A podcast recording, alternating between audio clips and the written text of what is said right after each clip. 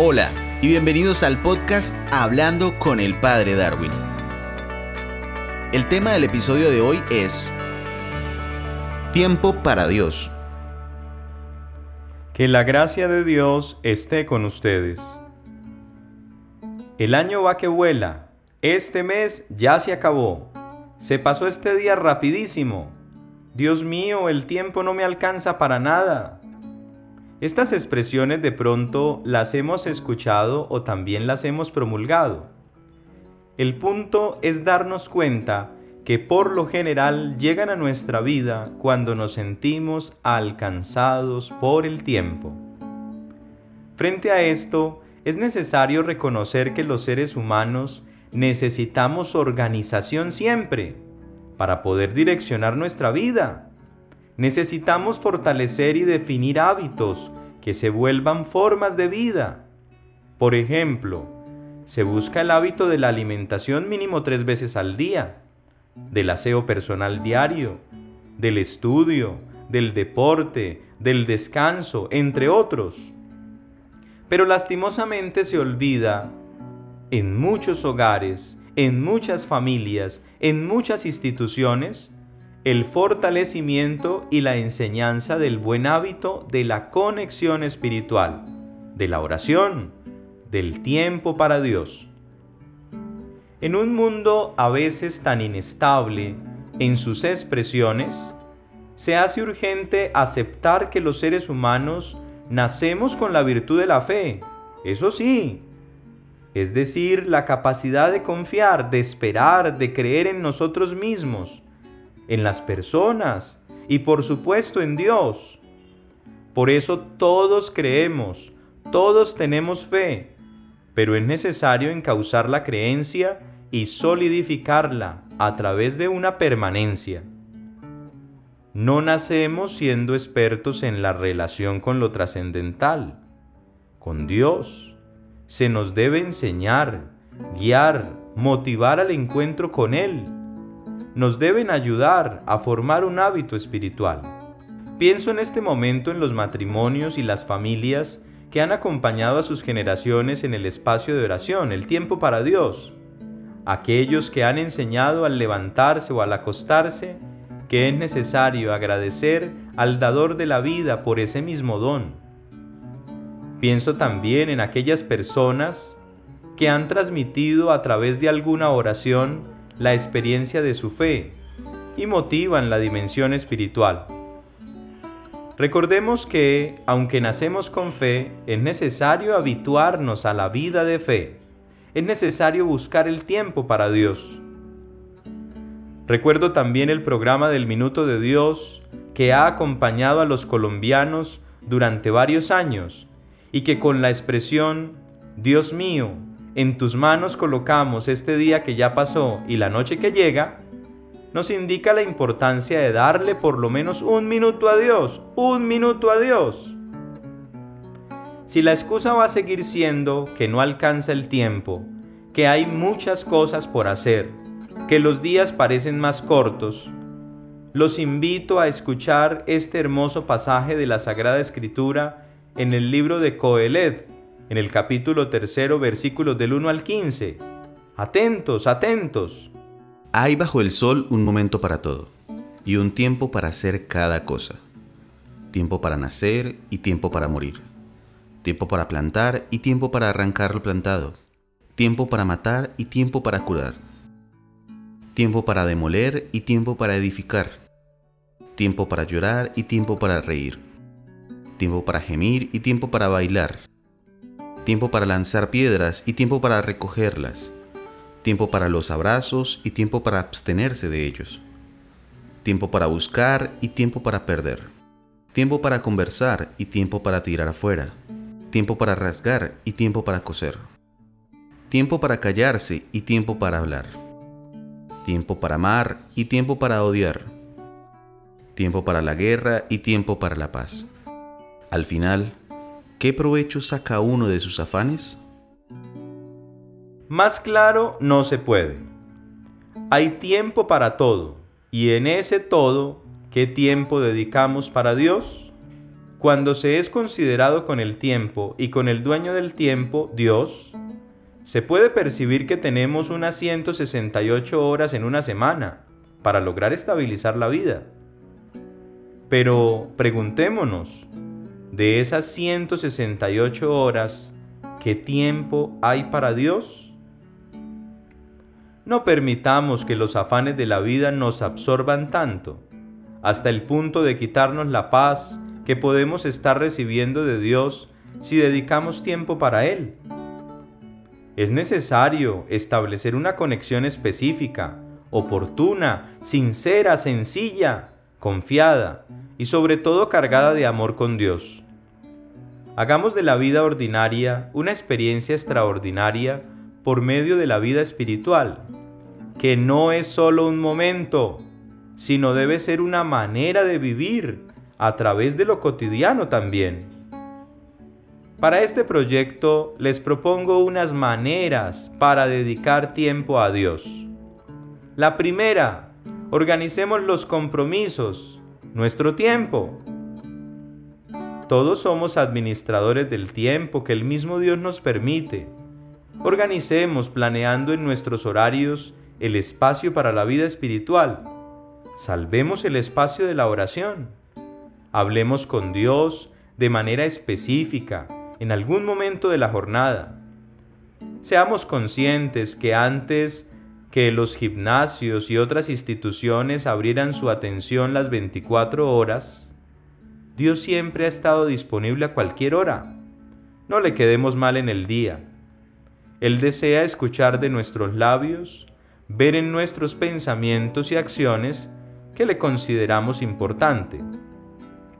Recordemos que solo al lado del mejor podemos recibir lo mejor.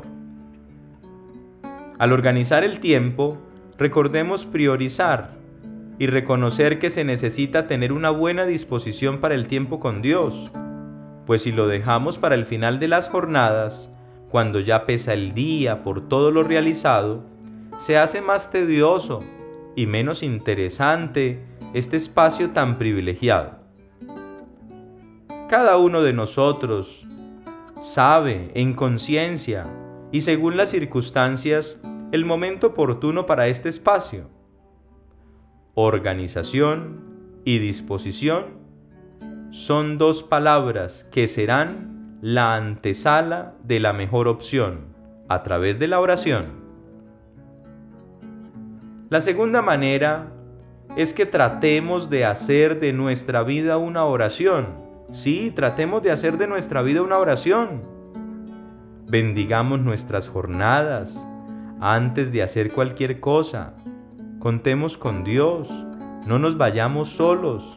Pidamos el respaldo del Señor en las situaciones de la vida. Cuando vayamos camino al trabajo, al lugar de la enseñanza, a la cita médica, a cualquier diligencia, digamos al Señor, ven, acompáñame, no permitas que me separe de ti, mi escudo, mi libertador. La tercera manera es que busquemos un espacio de tiempo con Dios a través del compartir con los demás. Esto no es una cosa individual, esto es una cosa o una realidad también comunitaria.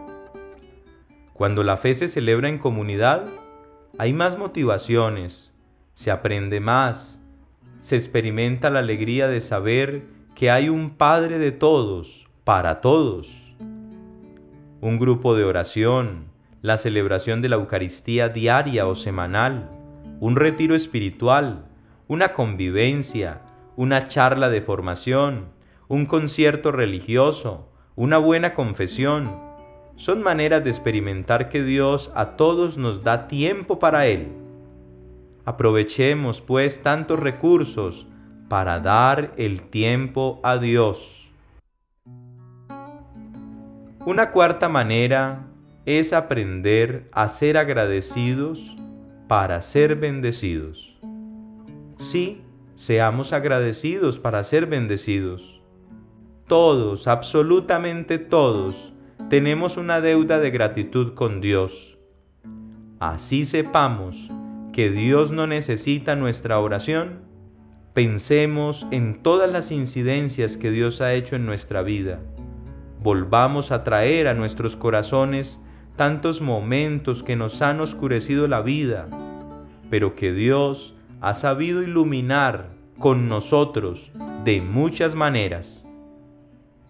Después de contemplar estas cuatro maneras para dedicarle tiempo a Dios, los invito a tener la certeza de que Dios no rechaza oración y menos el tiempo, corto o extenso, que le podamos ofrendar. Digamos cada día, amado Dios, que tu tiempo sea mi reloj y que tu voluntad sea mi camino.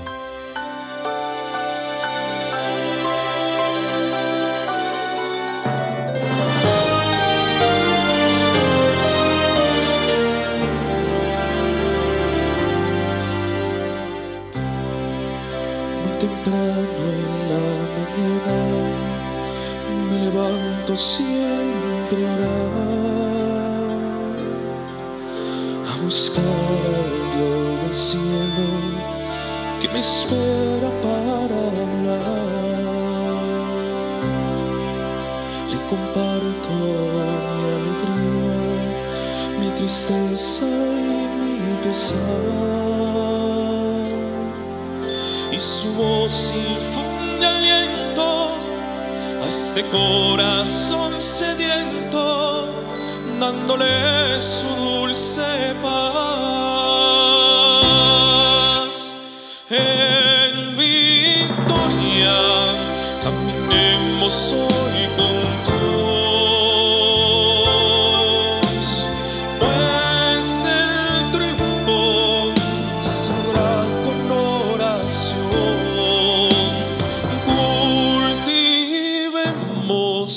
Las semillas del amor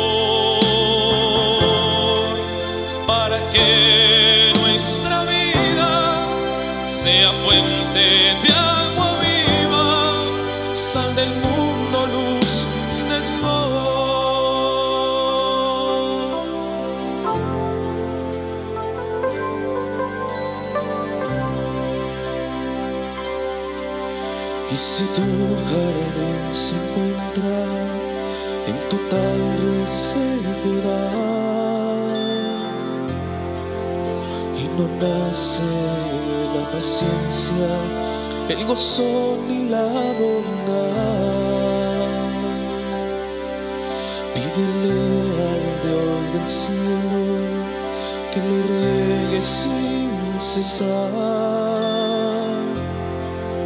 con esa agua de vida que su sangre redimida hoy gratuita te dará.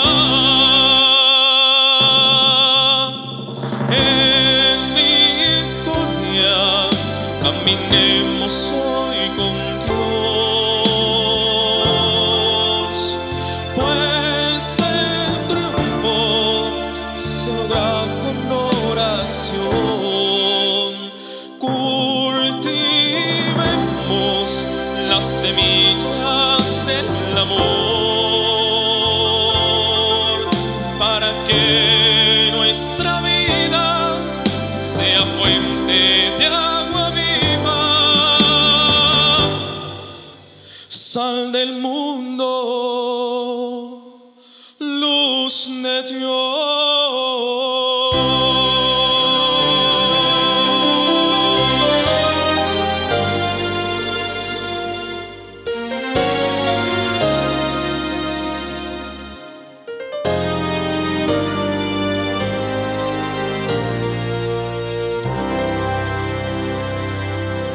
Que la gracia de Dios esté con ustedes. Este es un podcast semanal y podrás encontrarnos en casi todas las plataformas de podcast e incluso en Facebook, así que no te pierdas ninguno de nuestros episodios.